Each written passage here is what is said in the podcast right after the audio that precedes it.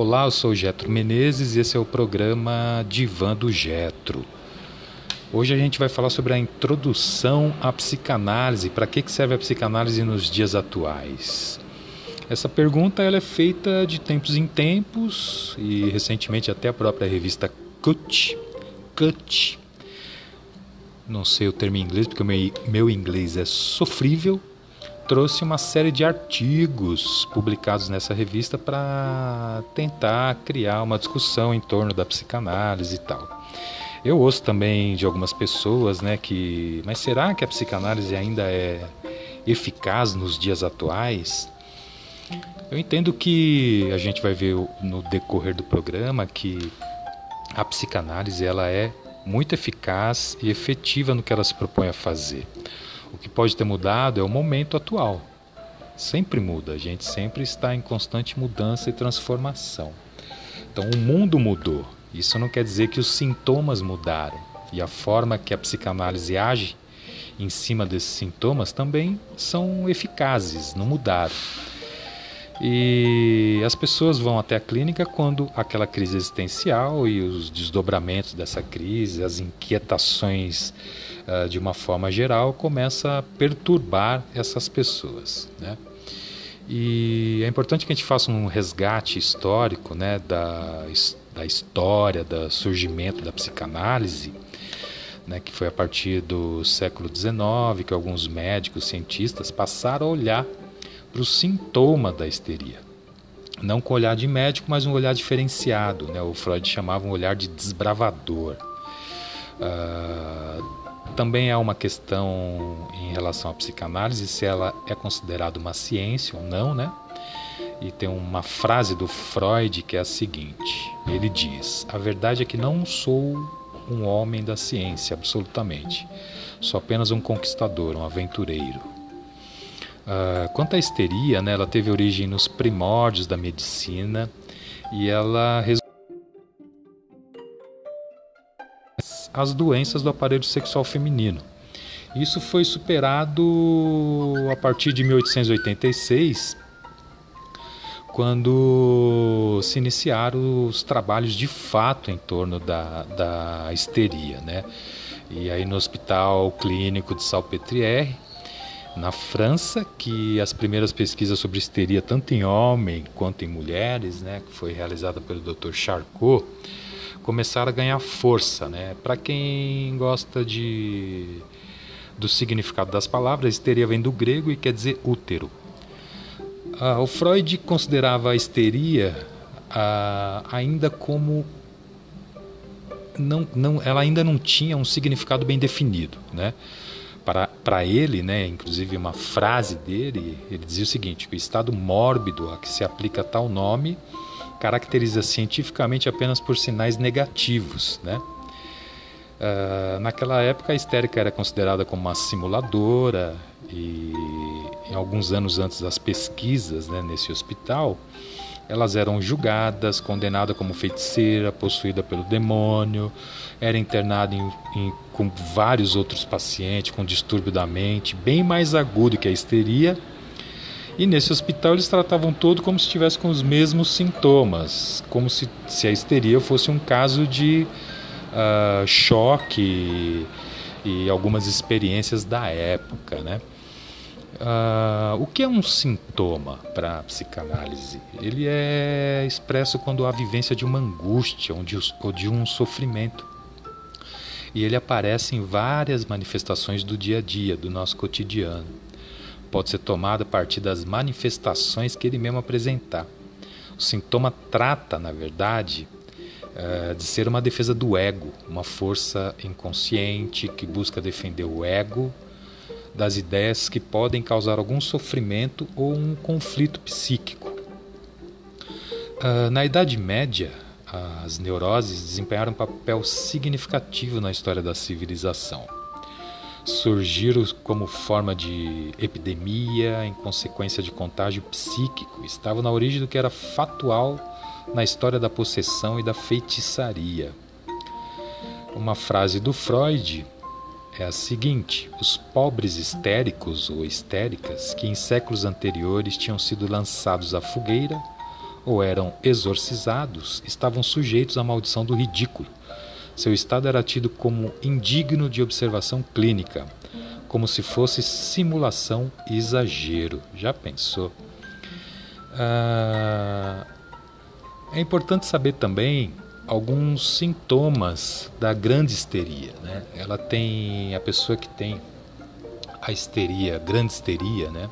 Ela tem ataques convulsivos, as zonas erógenas do corpo elas se tornam supersensíveis, uh, tem distúrbio da sensibilidade, distúrbio da atividade sensorial, da visão, audição, paladar, olfato, algumas paralisias, contraturas e assim por diante, né? E foi aí que Freud conseguiu que surgisse uma, li, uma luz né, no, no fim do túnel para que essas histéricas pudessem ter um pouco mais de vida. E num determinado momento né, dessas pesquisas sobre a, sobre a histeria, o Freud chega à seguinte conclusão, né, de que ele tinha que descartar a ideia de que na origem da histeria estivesse situada alguma possível doença orgânica e que não devesse apelar para as influências vasomotoras ou os espasmos vasculares como a causa do, dos distúrbios histéricos. E para que serve a psicanálise hoje, nos dias atuais, né? Antes as pessoas eram confinadas, tudo no mesmo local, tratadas da mesma maneira, com choque, remédio forte, considera considerada endemoniada, possuída feiticeira e uma série de, de, de fatores negativos que essas pessoas acabavam é, sendo vítimas, né? além da sua própria doença, ainda tinham o preconceito da sociedade. E a partir das experiências que foram realizadas, foi possível entender o que se passava com essas pessoas. E começa a se produzir um tipo de conhecimento que iria transformar essa realidade. Uh, o sintoma histérico individual ele desaparecia de maneira imediata e permanente quando se conseguia fazer com que o paciente trouxesse à luz com clareza a lembrança do fato que havia provocado e despertava o afeto que acompanhava esse mesmo essa mesma lembrança, esse mesmo fato. E quando o paciente descrevia esse fato com um número excessivo de detalhes, o maior número possível, né? E traduzia o afeto em palavras, esse sintoma desaparecia. Impressionante. E aí a gente pensa no seguinte: Vamos drogar as pessoas com remédio? Porque a psicanálise hoje não vai enfrentar uh, as pessoas como era enfrentada no século passado? O que, que a gente busca na clínica do analista? O que, que a gente busca numa palestra sobre psicanálise? O que, que a gente busca ouvindo um programa com alguém falando sobre a psicanálise? Né? O que, que você quer? Né? O que, que você está esperando? Pílula? Resposta pronta? Pois é, a psicanálise ela não trabalha dessa forma. Diante da, da angústia que é gerada por uma situação real impactante, ajudar o sujeito a olhar para dentro e transformar aquela angústia real numa situação que trate das suas expectativas transformar de tal forma que faça a pessoa produzir mais, saber mais, ser mais criativa, aumentar a autoestima, olhar para si, extrair o sujeito oculto que está dentro de você, a sua verdadeira identidade, sem culpa, sem medo. Isso é o que a psicanálise vai te provocar, vai te levar a fazer desde que você queira. As pessoas buscam respostas e a psicanálise não faz isso ela traz mais pergunta que resposta. A gente vive um momento atual que é de extrema felicidade e como se isso na verdade fosse possível. A gente vive essa cultura da felicidade, ela exige de cada um de nós um desempenho favorável a todo momento. Eu não posso decepcionar o meu público, a minha galera, a minha equipe.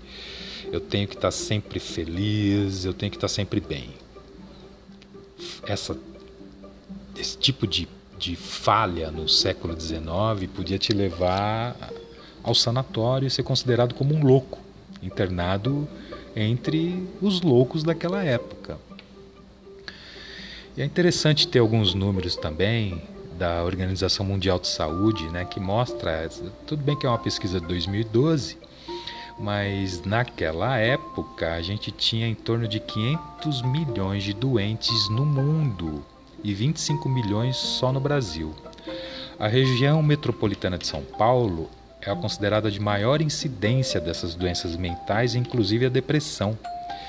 Entre todos os países pesquisados, essa fonte é do IPQ e da USP. É só buscar dados de 2012 OMS sobre depressão, IPQ, USP, que você chega nesse, nessa informação.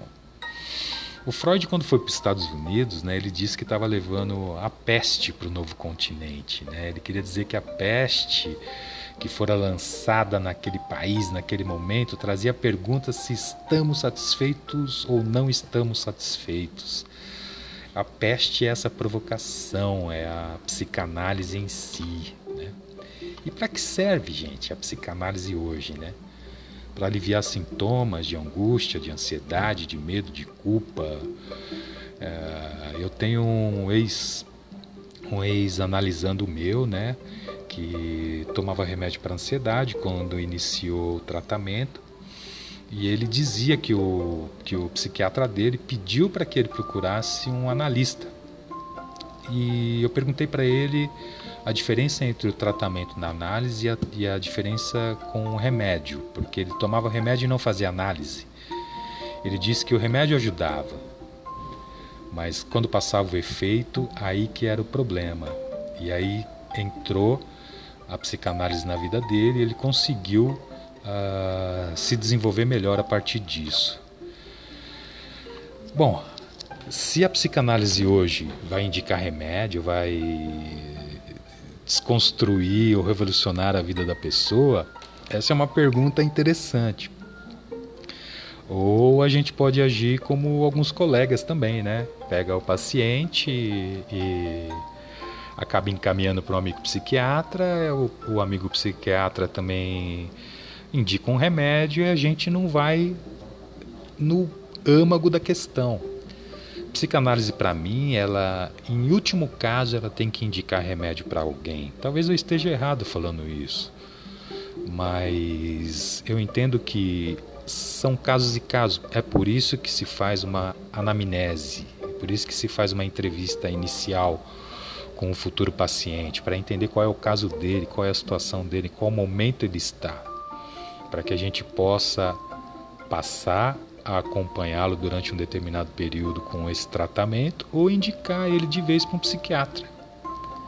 Não há problema nenhum nisso. Ah, no meu TCC do trabalho de psicanálise, formação na psicanálise, né, eu, eu busquei um dado de uma matéria recente, de um livro, até de um, do, de um amigo que trabalhava comigo, um, um estagiário que trabalhava comigo tal. E ele fala o seguinte, que a solidão atinge níveis de epidemia entre a geração Z, os pós-milênios, né? E aí ele traz um, um, os dados aqui, as informações, né? Então vou ler para vocês. Um estudo recente encomendado por uma empresa de seguro de saúde norte-americana, a Cigna, mostrou que a solidão atingiu níveis epidêmicos em todos os Estados Unidos. Epidêmicos. Essa população atingiu os níveis máximos de uma escala de solidão, definida pelo estudo que entrevistou 20 mil norte-americanos com mais de 18 anos, usando como base um questionário elaborado por psicólogos da UCLA, Universidade de Califórnia, em Los Angeles. E aí a gente volta para a questão: para que serve a psicanálise hoje?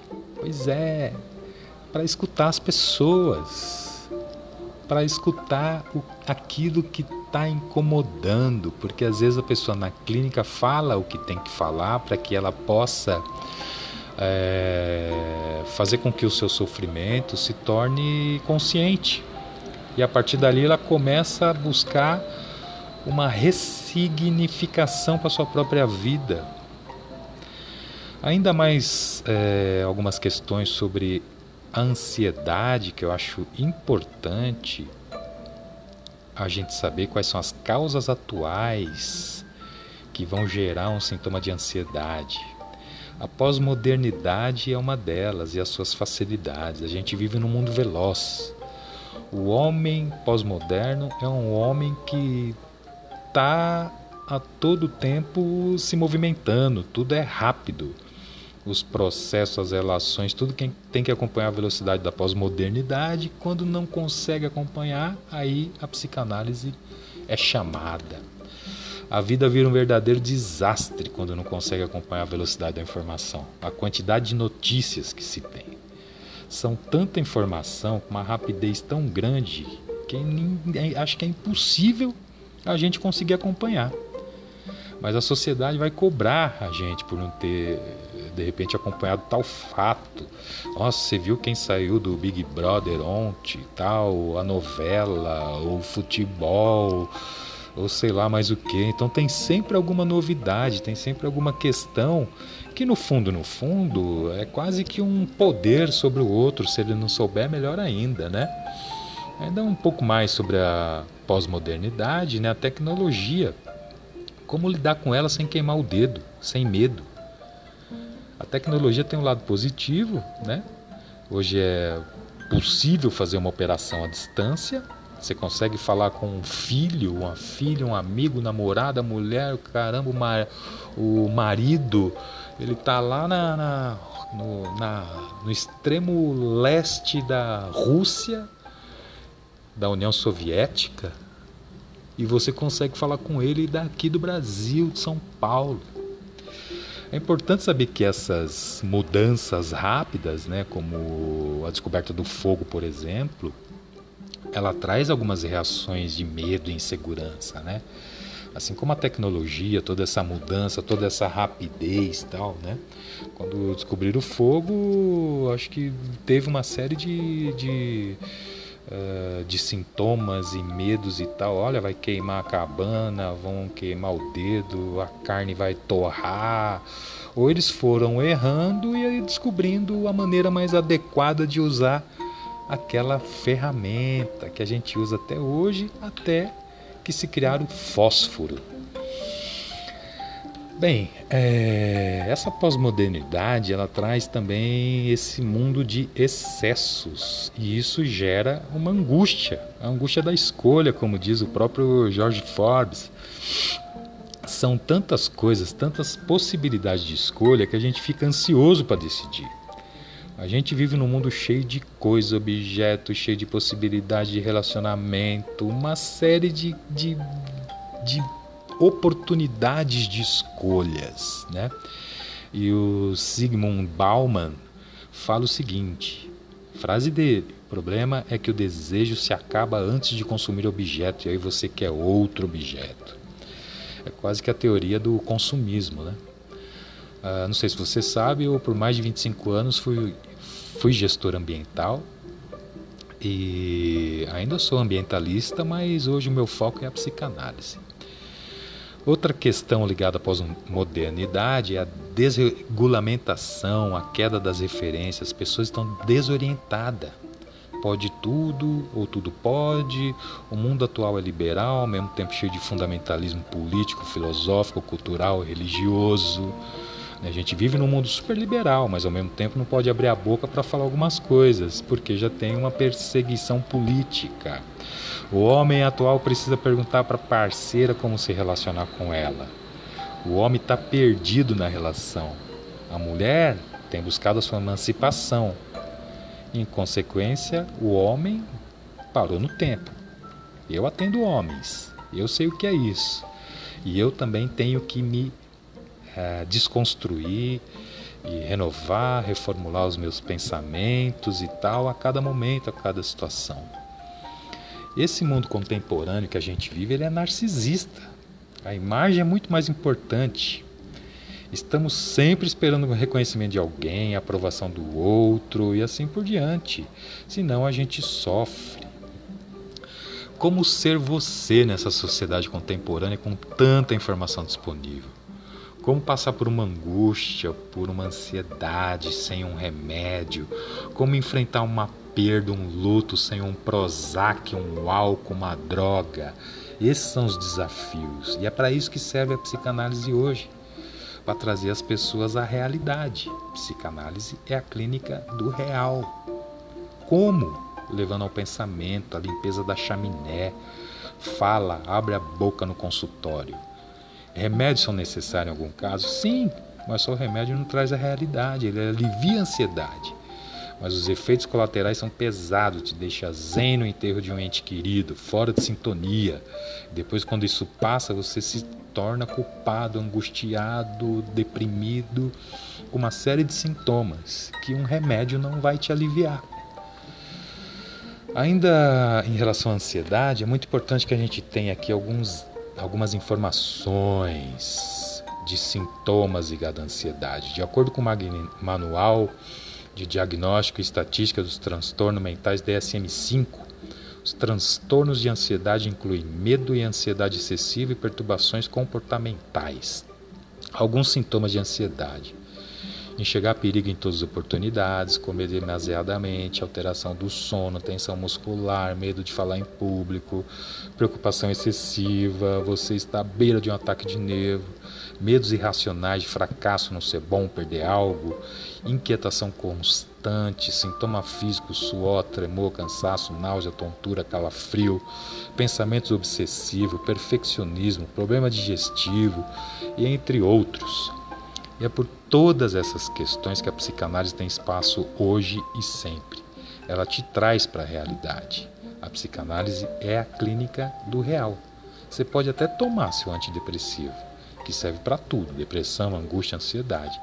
Mas a psicanálise vai te levar a um estado de consciência capaz de suportar a pressão do mundo contemporâneo sem tirar você da realidade da vida, principalmente nos momentos de angústia ela te deixa forte para enfrentar os desafios da vida. Esse é o objetivo da psicanálise. Vem para a clínica, venha para o divã, vamos conversar, vamos fazer uma entrevista, vamos fazer uma ficha anamnética, vamos falar sobre aquilo que te que te assusta, que você tem medo, que te gera esses sintomas, que te deixa inibido diante da vida. E é para isso que eu estou na clínica psicanalítica para te ouvir, para te escutar. Um grande abraço e obrigado por esse programa. Logo mais estaremos de volta. Obrigado.